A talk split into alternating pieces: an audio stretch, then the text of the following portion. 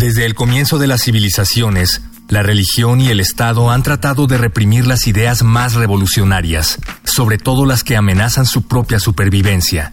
Personajes tan brillantes como Juana de Arco, Giordano Bruno o Solzhenitsyn fueron quemados en la hoguera, fusilados o recluidos en campos de concentración por retar las convenciones de su tiempo. Guadalupe Nettel. En el papel. En la pantalla. En las ondas. Y en la web. La revista de la universidad abre el diálogo.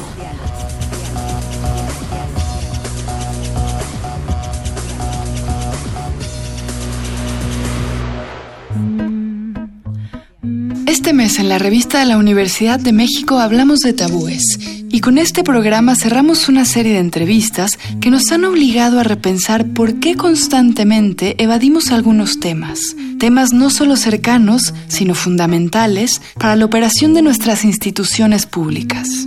Aunque nos parezca que lo íntimo y lo político pertenecen a esferas diferentes, las conexiones entre una y otra están pobladas de tabúes.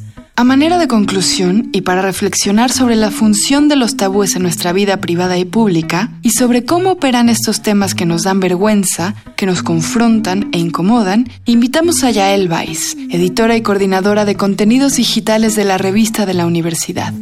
La pregunta de los 60 millones. ¿Por qué hablar de tabú? Fíjate que lo que mencionas de que se ha hablado en este programa sobre la vergüenza fue un descubrimiento para nosotros. En nosotros cuando empezamos con la idea de tabú, queríamos mostrar los mecanismos escondidos de nuestra sociedad, del statu quo actual. Nos referíamos a los abusos, por ejemplo, que hay en ciertas oficinas o en ciertas instituciones los abusos, por ejemplo, lo que hace la gente para subir en sus puestos. Queríamos hablar de racismo, queríamos hablar de discriminación sexual, o sea, más bien no tanto como discriminación sexual, sino de género. Queríamos hablar de las clases sociales. Es decir, que estábamos hablando muchísimo más de mecanismos escondidos están subyacentes al funcionamiento de nuestra actualidad y nuestra sociedad. Pero nos encontramos con que muchos autores abordaron el tema de una manera que es quizás más natural cuando uno habla de tabú, que es el de la vergüenza. Tenemos, por ejemplo, un artículo de Laura Sofía Rivero, que es una lingüista, y nos explica cómo se hacen los eufemismos y disfemismos, ahorita les explico de qué se trata, para hablar de cosas de corporales fisiológicas que nos dan vergüenza, como ir al baño o tener la menstruación o hacer ciertos actos fisiológicos que generalmente escondemos eh, frente a los demás. Entonces, todas las maneras de decir voy a ser del uno y del dos, que este es el como el que nos enseñan de chiquitos, pero desde el inicio estamos diciendo de otra manera ciertos actos que se consideran vergonzosos cuando son extremadamente naturales. Y esto nos lleva a una especie de lo que ella llama disfemismos, que es decir, ya no es el eufemismo del uno del dos, sino voy a ir a, no sé, liberar a Willy. O ella le llama a su artículo, la nutria tiene cosquillas que es una expresión para decir voy al baño. Y poco a poco, con, el, con la invención de cómo, con la inventividad de cómo decir las cosas de otra manera para esconderlas, en realidad a veces se vuelven muchísimo más graves, digamos, muchísimo más, o sea, muchísimo más gráficas que si las nombráramos directamente. Entonces, eh, bueno, ese artículo es extremadamente divertido no voy a decir al aire ciertas expresiones que me choquearon profundamente y donde definitivamente preferiría la apelación biológica y directa que pasar por este tipo de contorsión verbal que un poco como el erotismo muestra más diciendo menos. Además de los fluidos corporales y los excesos del cuerpo, ¿qué otros tabúes propusieron los colaboradores que no se les habían ocurrido en la redacción? Bueno, nos encontramos primero con los experimentos científicos que son tabú o ciertos descubrimientos de la ciencia que son tabú. Como sabes, en esta nueva época de la revista convocamos a distintas disciplinas. Entonces nos volcamos hacia la ciencia, nos volcamos sobre con nuestros expertos en estas áreas y nos propusieron varias cosas que se están haciendo un poco a escondidas de la sociedad porque tienen un dilema ético muy fuerte.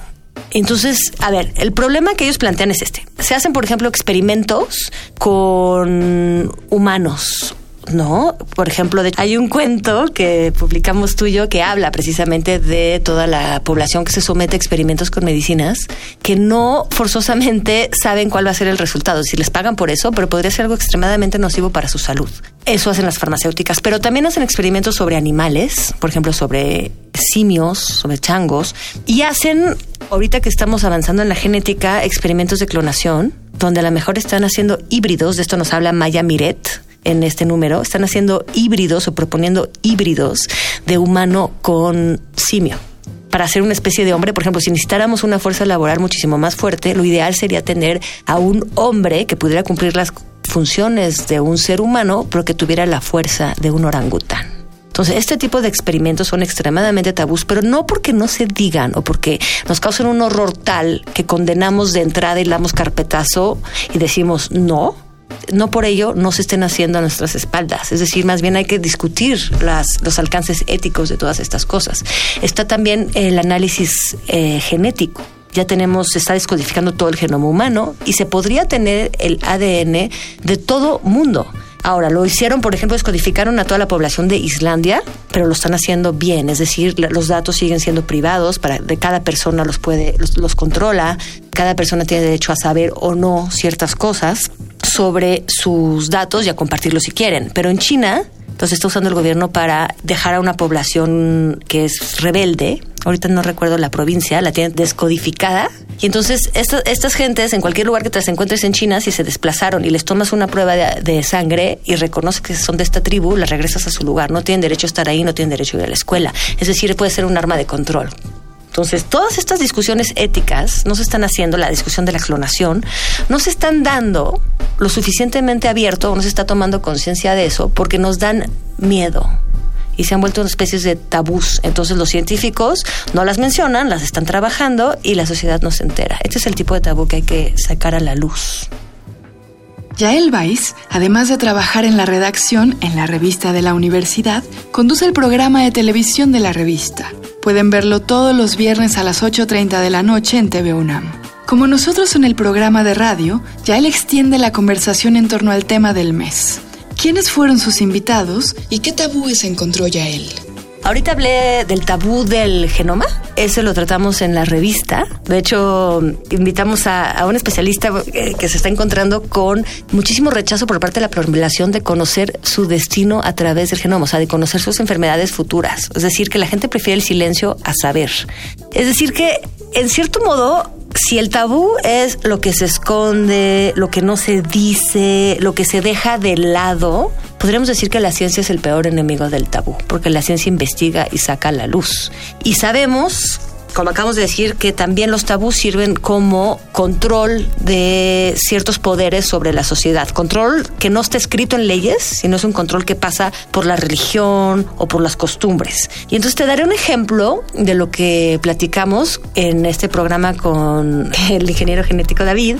Es que Galileo, por ejemplo, cuando dijo que la Tierra giraba, O que también que no era el centro del universo, pues fue considerado que estaba tocando a algo extremadamente sagrado, era un tabú, no se podía decir esas cosas. O sea, fue expulsado, fue juzgado, tuvo que desdecirse porque estaba tocando a algo que mantenía el orden social.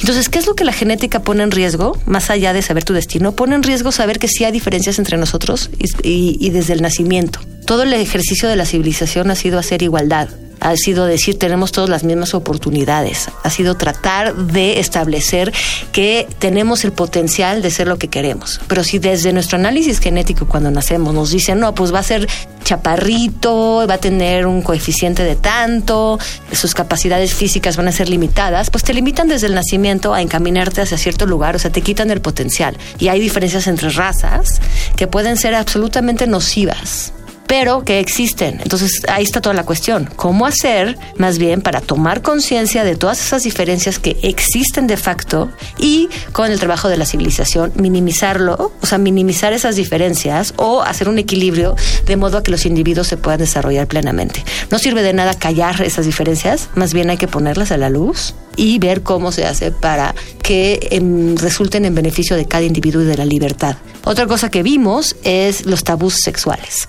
Los tabús que hay sobre el sexo. Este, estos salieron muchísimo en la revista porque otra vez es la, la dimensión fisiológica de los humanos, esta parte que es un poco que consideramos un poco de vergüenza, un poco íntima, pero en realidad estructura toda nuestra sociedad. Aquí lo que lo que prevalece como estructura social es la monogamia, eh, las estructuras de familia con un papá, una mamá y unos hijos, ¿no? Estructuras que no se deshacen en el tiempo, que, que son únicas.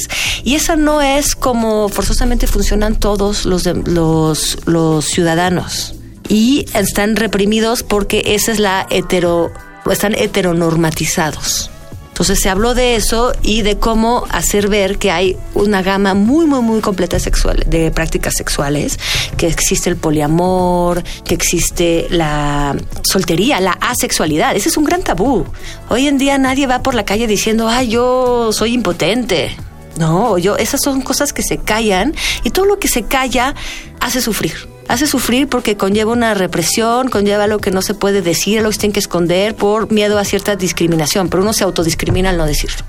¿Qué temas que nos hacen sufrir, como bien dice nuestra invitada de hoy, se quedaron fuera de las páginas de la revista?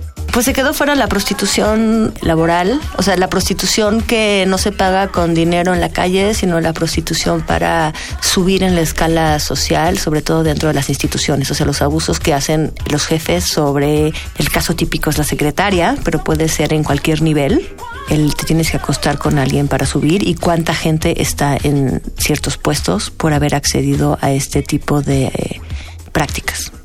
Nadie quiso hablar de esto. Lo tratamos por todos los medios y nadie quiso.